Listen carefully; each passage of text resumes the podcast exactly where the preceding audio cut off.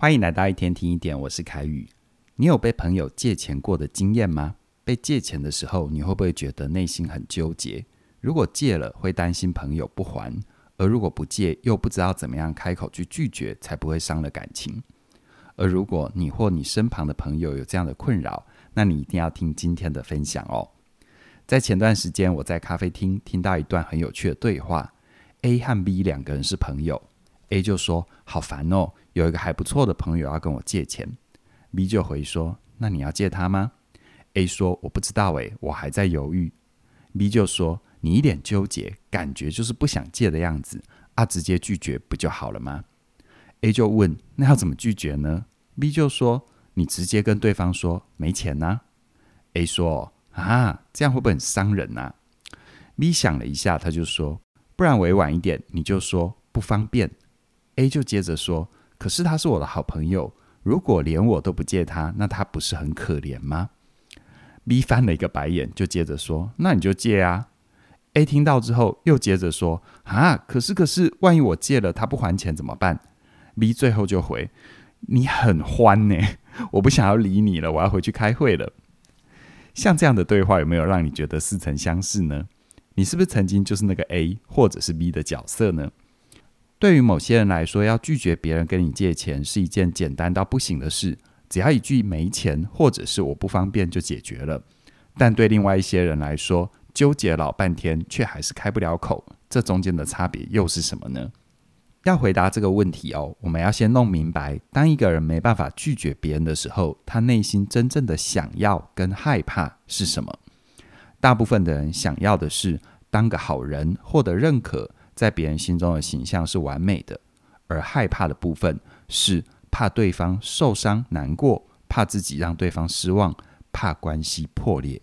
这些想要跟害怕，都是因为对关系的在乎，在适度的状况底下。对彼此是一件好事，可是如果你太想要当个好人，太害怕对方难过，导致你忽略了自己的需要，甚至于失去你自己，那你就很有可能会得所谓的取悦症。取悦症这个词哦，是美国的心理医生哈利亚特布莱克他所发明的词汇。他在他二十五年的临床经验里，他发现有一类人。这些人的痛苦来源不是别人的伤害，而是太想要当一个完美的好人。他们都希望让所有人满意，经常把别人的需求摆在第一位，而忽略了自己真实的感受。这边要特别解释一下，取悦症它虽然有个“症”这个字哦，但它不一定是一种疾病，它只是一种行为的倾向。就像有些人会说自己有拖延症，但我们知道拖延症不是真正的病。而尽管不是病，但状况严重的话，还是会影响到我们的工作、生活还有人际。布莱克把取悦症分成三种类型，分别是认知型的、习惯型的和情感逃避型的。这三种类型分别对应着不同的心理动力。我们先来看第一种认知型。认知型的取悦症主要是由错误或不理性的信念所造成的。常见的信念有：第一个。他们认为，只要我当个好人，我对别人好，那么别人就会对我好。而如果别人对我不好，那一定是我自己不对。第二个，他们会认为别人的需求永远会大于自己的需求，自己的需求是可以被忽略的。而这类型的人经常会压抑自己的真实情感，牺牲自己去迎合别人。再来呢，第二种习惯型的取悦症。这个类型的人取悦别人是一种反射动作，他们透过讨好、认同别人的看法来获得赞赏，证明自己的价值。而会有这样的习惯，很有可能是因为在过去他们曾经讨好别人而获得好处，让他们慢慢养成这样的习惯。对这类人来说，取悦能够带给他们存在感。最后第三种情感逃避型的取悦症。情感逃避型跟前面两种有一个很大的不同，那就是动机。认知型跟习惯型的取悦症，他们的动机都是为了追求，他们想要获得别人的认可和喜欢，所以才会不断的去讨好别人。而情感逃避型的人的动机呀，他们是为了逃避，逃避什么呢？逃避那些不好的情绪，像是被别人讨厌、被别人断绝关系，他们非常害怕冲突，甚至于没有能力处理冲突。之所以会这样，很有可能是因为过去受到了某些伤害，过程里面他们发现讨好别人或让别人高兴可以避免受伤。所以呢，这类取悦症的人来说，讨好是他们用来保护自己的一种手段。而如果你在生活里也会过度的讨好别人，你不妨可以思考一下，你是属于这三种类型里面的哪一种？造成你讨好的原因是认知、习惯还是逃避呢？而谈完了害怕拒绝的心理分析，我们回到借钱这个话题。对于朋友借钱这个问题感觉到纠结，不知道怎么应对的人，我提供四个思考的方向。第一个，你可以试着拉长逻辑的链条。很多人在考虑要不要借钱的时候，经常会纠结在情绪里面，这会瘫痪我们的思考，让我们没办法做决定。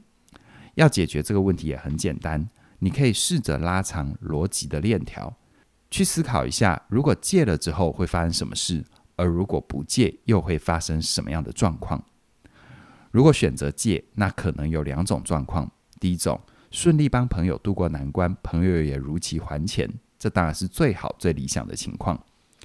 而第二种，朋友不还钱，一旦这样的状况发生了，你能够接受这笔钱拿不回来吗？如果不能接受，你有想好怎么跟朋友要钱吗？而如果你不能接受钱拿不回来，你也想不到开口要钱的方法，那不如一开始就下定决心不要借。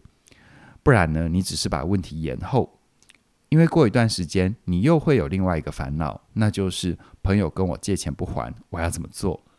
而这样的困扰，只要你想清楚，其实一开始就可以避免了。而如果选择不借呢？最坏的情况就是朋友跟自己绝交，这也是很多人的担心。好朋友跟自己绝交是一件令人难过的事，完全可以理解哦。但我也想要邀请你思考一下，如果这样的事情真的发生了。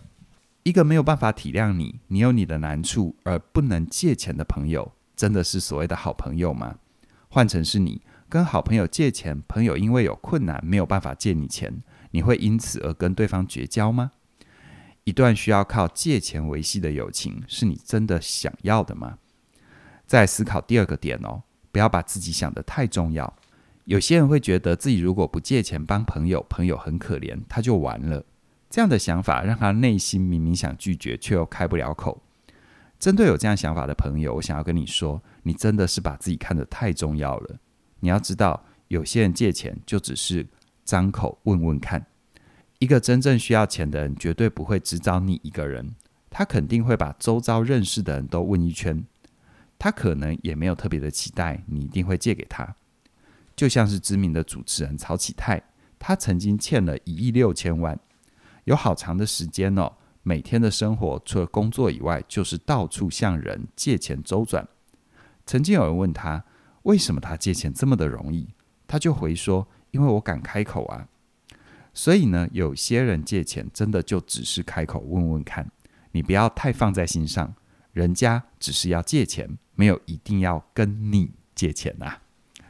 第三个思考点呢，就是直接拒绝不是一种冷血的表现。而是一种体贴。想想看，如果一个人很急着要用钱，你不想借，直截了当的拒绝，反而是一种体贴哦。因为这会让他有足够的时间再去找其他人，再去找其他资金调度的方法。借钱啊，最困难的就是遇到那种犹豫不决的人，明明不想借，却跟你说考虑一下，结果等了三天五天没有回应，你主动打电话过去，他才支支吾吾的说。啊、我可能不太方便哦。如果你真的很急着用钱，你听到了当下，心里会不会 OS 说：“大哥，我等你那么多天，你不借为什么不早说呢？”所以哦，借或不借，都要请你干脆一点，直接拒绝，它不是一种冷血，是一种体贴啊。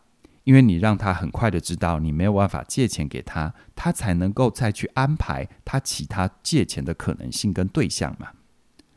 最后呢，第四个思考点叫做设定停损点。如果你确定要借钱，而又担心对方不还钱，你可以设定一个金额的上限。这个数字是，就算对方不还钱，你也不会心疼的数字。比如说，对方跟你开口借五万，而如果五万块是你觉得他如果不还，你会心疼的数字，那你可以明白的跟他说：“我现在手上只能借你五千或一万。”这样的做法既不会委屈自己，也展示了你愿意帮助对方的心意。所以说到这里哦，借钱这个话题我们聊完了。表面上呢，我们谈的是不知道怎么拒绝借钱这件事，但背后真正要克服的议题其实是讨好。想要靠着讨好别人、取悦别人来让别人喜欢自己、接纳自己，这是我们内心缺乏安全感的表现。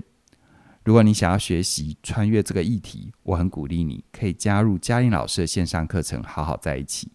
在这门课程里，嘉玲老师会利用心理学的专业，陪你一步步的看见自己的不安全感和没有自信是怎么来的，并且给出具体的方法和步骤，帮助你去接纳自己。建立足够的安全感和稳定的自尊，而另外还有一门线上课程，提升你的心理免疫力，也能够帮助你觉察自己的非理性信念。如果你一直有太过取悦别人的议题，你很需要这门课。而当你有了稳定且强壮的内在素质，你还可以透过另外两门课程《与人连结的三个秘密》和自信表达力，提升你的社交能力，帮助你好好的跟别人在一起。这四门课程呢，我们把它组合成建立关系大补帖。这是一个我们的季节限定优惠，从即日起一直到六月二号的晚上十二点之前，都有九五折的优惠。而如果你加入两门课或两门课程以上，全部都能够享受九折的优惠。我很鼓励你现在就到我们的官网加入这四门课。详细的课程资讯在我们的影片说明栏里都有连结，期待你的加入。那么今天就跟你聊到这边了，谢谢你的收听，我们再会。